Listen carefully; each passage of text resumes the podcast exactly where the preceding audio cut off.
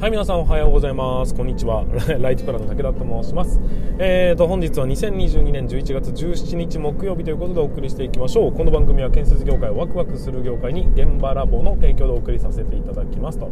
いうところで本日は、えー、と木曜日なんですけどね、えー、若手基礎力アップ研修ということで研修を行わせていただきました。で本日がフィナーレということで、えーと、6月から始まった研修が本日でラストということになりました。なので今日で一旦おしまいですね、えー、まずは6ヶ月間大変お疲れ様でした。そして僕もね、えー、皆さんの個性に触れて若者の勢いに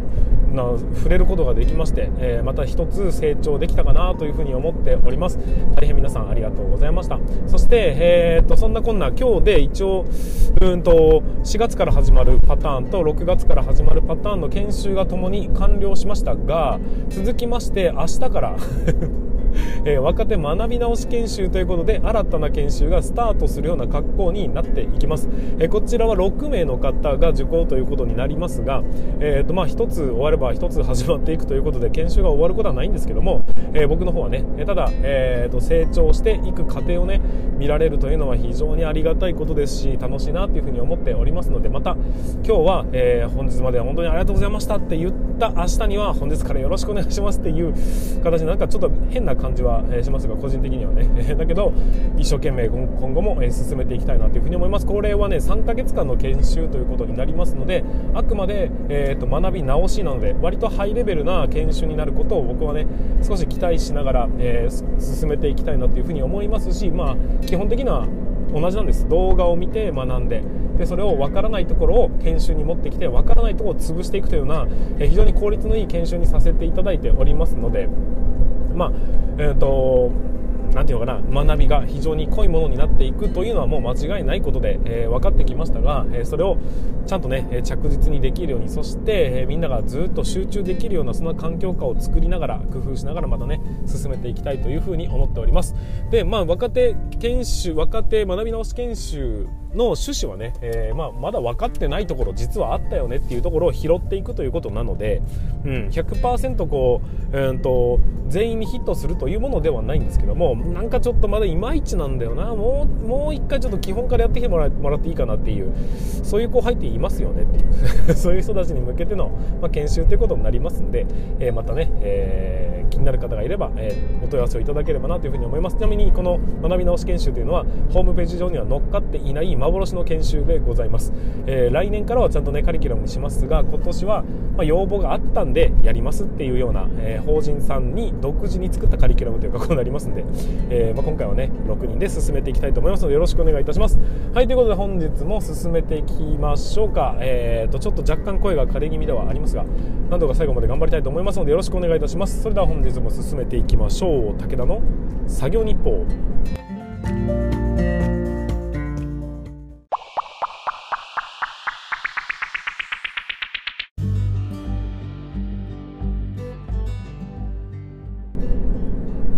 はいということで改めまして皆さんこんにちは。ライツブラの武田と申します。建設業を持ち上げて楽しい仕事にするために YouTube チャンネル建設業を持ち上げる TV を運営したり現場の現場ラボというサイトでは、えー、若手の育成働き方改革のサポートをさせていただいたりしております、え、この番組では建設業界のさまざまな話題や部下育成の話働き方改革の取り組み仕事力を上げる考え方などなど車で運転する空き時間を使って皆さんにお送りさせていただいております。なので多少の雑音につきましてはご容赦いただきたいというふうに思います。というところで本日も本題の方に進めていきましょう。今日の本題は何かと言いますと,、えーと、自分を追い越しそうな後輩が出てきた時どう対応すべきかっていうそんな話をねさせていただきたいというふうに思います。まあ、ちょっとねそんな質問がありましたんで、えー、それに対するお答えということになっていきますのでよろしくお願いいたします。最後までご視聴いただきますようよろしくお願いします。えーと今日はねえーとまあ、特にうんまあそうだな。研修の話を先ほどしましたんで告知は挟まないで進めていきたいというふうに思います。あ1個挟むかな。すいません、えー、お知らせとしまして今ね新規入場者教育ビデオということで制作をスタートしておりまして、えーと、大変ごごご好評をいただいております、えーと、法人単位でなんかこうなんか価格交渉がされたりだとか いうところの場面も出てきておりますが、まあ、結構の、スピードで成長している事業という格好になっていきますね、まあ、さすがに僕1人では間に合わないので、いろんな人に手伝いをもらいながら、進めているんですが、皆さんの方にも、改めまして新規入場者教育朝の時間をね、えー、と奪うものであります。その、えー、と効率化の一つとして何度も何度も説明するなら動画に閉じ込めましょうということで動画に、説明してもらうとというやり口を、えー、と各自のスマホで教育が完了するような形に URL をくっつけてウェブ上で公開するというようなやり方をさせていただいております。当然パスワードをかけたりだとかすることも可能なそんな仕組みを導入しておりますのでぜひね気になった方がいらっしゃればお問い合わせいただきたいなというふうに思います。どちらかというと今土木の方が、えー、と多くなってきております。土木プラント系がなぜか多いんですね。建築の施工管理に問わず、えー、まあ臨機応変に対応させていただいておりますのでご検討いただければと思います。というところで、えー、本日も進めていきましょう。自分を追い越しそうな後輩が出てきた時あなたは一体どういう対処をすべきなのかというところにえフォーカスを当ててそんな悩みにね、えお答えしていきたいというふうに思います。皆さんどうでしょうか？自分を追い越しそうな後輩っていますかね、まあ、いなければね、えー、全然、うんと、何の穏便な生活を、えー、過ごすだけなんですけどもこいつ伸びてきたなっていう時に自分を追い越しそうだと。でもましてや、えー、自分が所長で、え主任で入ってきた子が圧倒的に自分の勢いを抜かしてきた自分の能力を抜かしてきそうなぐらいのこう勢いを圧を感じるっていう場面ってないでしょうか？僕はね幸いなことになかったですね。ですがでもねそのなんていうの焦りみたいなものっていうのは非常に、えー、分かる気がします。で特に、えー、と年齢が近ければ近いほど参ったなというような形になると思うんですよ。でその時にねまあ、当然自分が所長だとか、まあ、自分のが先輩だという、まあ、ポジションもありますので基本的には教えるが、えー、原則のはずなのにむしろ教えられるとか、えー、自分が例えばね責任を持って図面チェックを任されてるが明らかに後輩の方が図面チェック能力高いんだよなと思った時にさあ一体どういうふうに、えー、対処すべきなのか自分のね立場だって守りたいという気持ちが出てきますよね。そして、えーと後輩もやっぱ成長させたいという気持ちもあったりかといってってこう抜かれたら抜かれたで嫌な気持ちになっちゃうよねというところから、え対処がなかなか対応がね難しいのかもしれないなって、まあ、ちょっと思ったわけですよ。じゃあ武田ならばどう対応するのかというふうに考えた。そのね、えーと、内容と理由についてご説明させていただきたいと思います。まずは結論からお話しするならば僕ならですよ。えーとどこまでも伸ばします僕を抜いてでもいいからとにかく、えーと、自分がわからないところまでも持ち上げるようにな動きにしていくかなっていうふうに思います。はい。ね、これはなぜなのかっていうところが多分重要だと思うんですが、えっ、ー、と、まず、えーと、仮にですよ、自分が抜かれそうだから、相手に、えー、はちょっとレベルの低い仕事をさせておいて自分がレベルの高い仕事をするという選択をした場合何が起きるのかというとまず自分は焦りながらも、まあ、一応成長しようとはするよねというふうな形になります。でも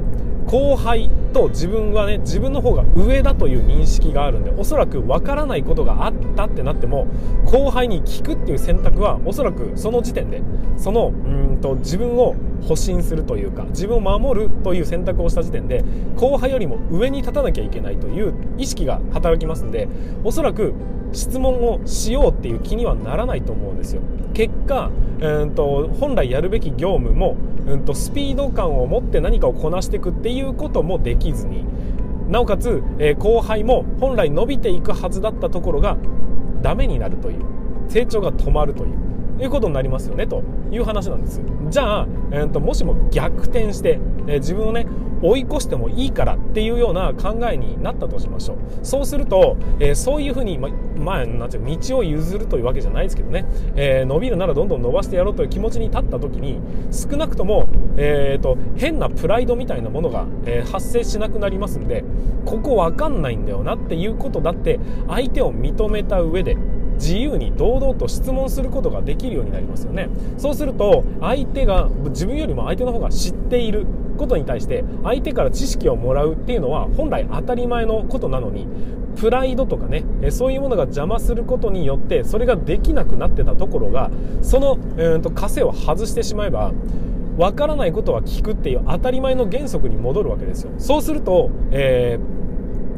ー、仕事ってスムーズになりますよね。で結果何が起きるのか。あなたの成長が早まるってことになります。じゃあ一方の若者はうんと自分の後輩伸びてきてる後輩はというと自分よりもレベルの高い仕事をその後輩に任せるということをすると当然成長するんです後輩だって、えーと、レベルの高い仕事ができるっていうことになりますんでさらに上にうんと歩を進めることができるようになりますよね。つまり何が言いたいのかというと、えー、その無駄なプライドを捨てることによって自分も相手も成長するってことなんです。まあ、プラス10プラス10の加点みたいな感じです。でも自分だけがっていう話になるとおそらく聞くに聞けない状況から、えー、プラス5自分プラス5相手プラスマイナス0みたいな状態になるじゃないですか。だから、えーと、両方とも成長できるっていう選択ができるならそれが一番いいよねっていうふうに思います。まあ何にせよ、えーと、プライドというものは極力ね、えー、まだ成長段階にあなたがいるんであれば捨てる方がよくて、えー、立場というものは主任係員とか関係ないんですよ。結局大元母体を見ていないんです。もっともっと広い目線で見ると結局のところ現場がうまくいけばそれでよくて結局のところ、えーと、お客さんが満足すればそれでいいわけですよね、えー、皆さんの給料がそれによって大きく変わるわけじゃないんですよ。だったら選択すべき、えーと、選択肢としては1つしかないんです。自分がどうやったら一番成長できるのかっていうふうに、えーと視点をなんていうのかな自分の成長っていうふうに、えーと、向けるということが非常に大事なポイントなのかなっていうふうに思います。でもっと言うならば、うんと、自分の成長にとどまらず相手も成長できるようにする方がいいに決まってますよね。会社員はチーム戦なわけですからチーム全体の底上げになるに越したことはないじゃないですか。その成長を一緒になってあげられるならそれに越したことはないじゃないですか。そんな見栄とかプライドとか言ってしまえば、えーと、現場がうまくいく会社が成長することに関してはどうでもいい話なんです。あくまでただの自分のプライドとか自己顕示欲みたいなものを先行させることによって会社の勢いを失速させるということの方がまずいわけですよ。結果としてね、まあ、長い目で見た時にそれが損失になってしまう可能性があるんです。だからこそ、えーと、後輩がね伸びてきそうだなともしも感じる場面があったんであればそれは自分のプライドを守るために相手の成長を止めるっていう作業っていうのはつまりは自分を上げるために相手を貶めてるのと同じことになりますよねと。なので自分がどうこうじゃなくて立場がああだこうだではなくて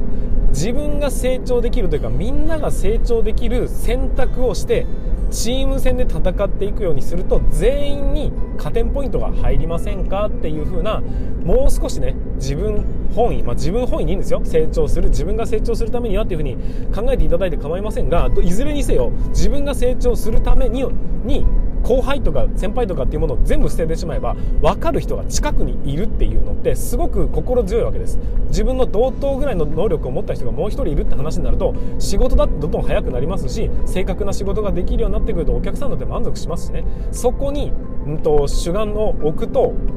自分のプライドなんてどんなにちっぽけなものかというふうに思います。結果、えー、長い目で見た時に自分が成長してればそれでいいわけでむしもちろん、えー、相手を認めて成長を促すというようなことをすればもっと言うとね、えー、後輩だって感謝するっていうことになって結果敬うような状況になると思うんですよ。それは仕事の能力っていう一つにとってみると勝ち負け優劣みたいなのね自分の中で感じられるものもあるのかもしれませんがそんなものは後輩にとってみるとそんな気にしてないんですよ。ですし、えー、となんかねその地位が変わったから何ってことはないんですよ。あくまで、えー、とチームのバランスを整えながら進むことができるのがやっぱりね上に立つものの判断であって自分がどうだとか、え、守りたいものがああだって話になるといわゆる老害になっていくその道をまっすぐ進んでいる状況になるというふうに僕は思いますんでぜひ、えーとみんなが成長できるという広い視野を持ってもしくはもっと広く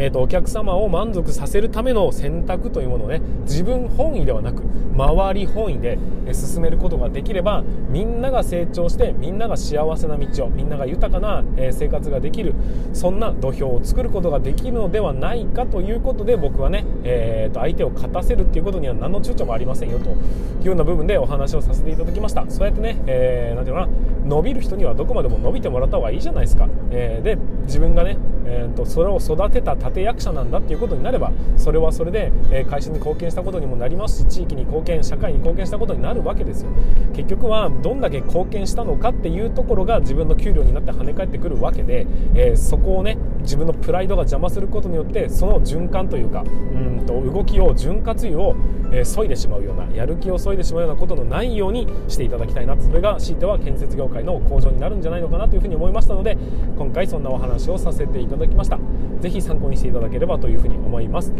はいということで、え、本日につきましては以上にのさせていただきたいと思います。最後までご視聴いただきましてありがとうございました。夏の僕はですね、えー、と引き続き現場ラボというサイトで今ねちょっと非常にこううんと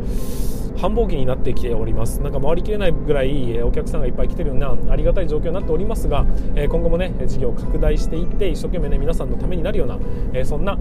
活動をしていきし続けていきたいというふうに思いますのでぜひ今後もお付き合いいただければと思います。はいということで本日の放送は以上にさせていただきます。最後までご視聴いただきましてありがとうございました。また次回の放送でお会いいたしましょう。それでは全国の建設業の皆様